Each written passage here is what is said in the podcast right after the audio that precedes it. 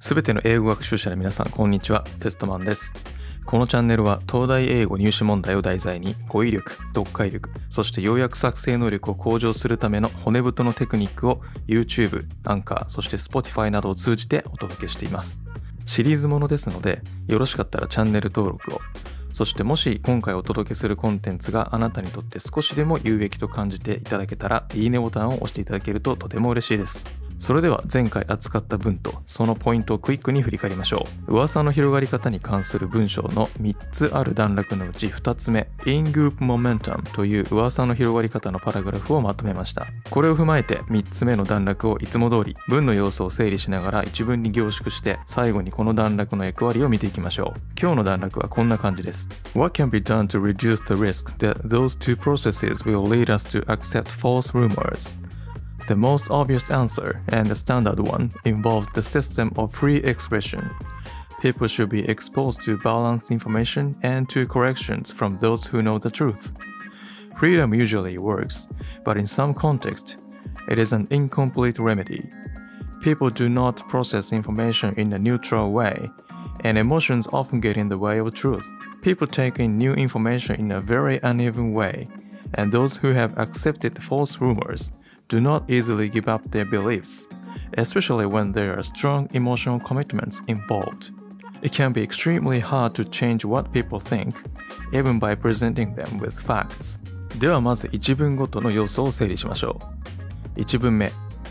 何ができるんだろうから始まってますので、これまで取り上げてきた噂が広がる仕組み ×2 からさらに真の問題である嘘の噂を信じてしまうことの解決策を模索しようとしていることがわかります。つまり、この文ではこのパラグラフのテーマ設定である嘘の噂を信じてしまう2つのプロセスがもたらすリスク。それを減らす方法は何だろうといういわゆる問題提起をしていることになります。では2文目に行きましょう。Answer 答えとありますので1文目で提示された問題の解決案を早速挙げています。言論の自由より具体的にはバランスの取れた情報へのアクセスだったり嘘の間違いの修正へのアクセスだったりですね。では2文目に行きましょう。Answer 答えとありますので1文目で提示された問題の解決案を早速挙げています。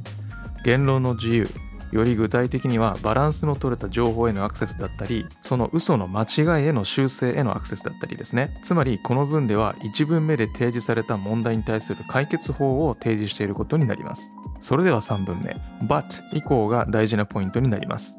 Incomplete Remedy 不完全な対処法とありますので2文目で提示された解決案も完璧ではなくてそれが作用しない状況条件があることを示唆しています。つまりこの文では2文目で提示された問題の解決案の欠点ですとかその不備について述べる前の導入の役割を担っていることになります。4文目を見てみましょう。3文目で解決案の欠点の存在を示唆していましたがここで答えが出ていますね。Emotion つまり感情が問題なんだよねと言っています。この文では3文目で示唆した解決案の欠点解決案がうまくワークしない理由を提示していることになります。次5文目に行きましょう。嘘の噂でも一度信じてしまうとそれを退けるのは難しい。感情移入が強いとそれはなおさらであるとありますね。この文では4文目で提示した感情というマイナスファクターの詳細を述べることで2文目で提示された解決案が作用しない理由の根深さについて提示していることになります。では最後の6文目です。ちゃんとまとめてますね。真実を提示したとしても人の考えを変えるのは難しいと言っています。これまでの流れを踏まえた結論を簡潔にまとめています。以上が要素の整理になります。一文ごとの要素は取れましたのでそれではこの段落を一つの文に凝縮してみましょう。例えばこんな感じではないでしょうか。一度信じた嘘の噂に真実を示してもその考えを正すのは難しい。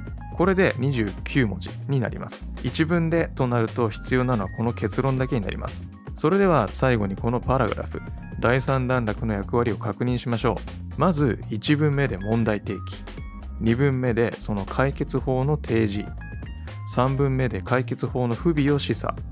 4文目で解決法がうまく作用しない理由の詳細説明5文目で問題の根深さを提示して6文目でこの段落の最初に提起した問題は解決が難しいという結論の提示をしています。まあ、そういう構成ですので一言で言ってしまうと問題の童貞およびその解決法の模索、かっこその失敗くらいではないかと思います。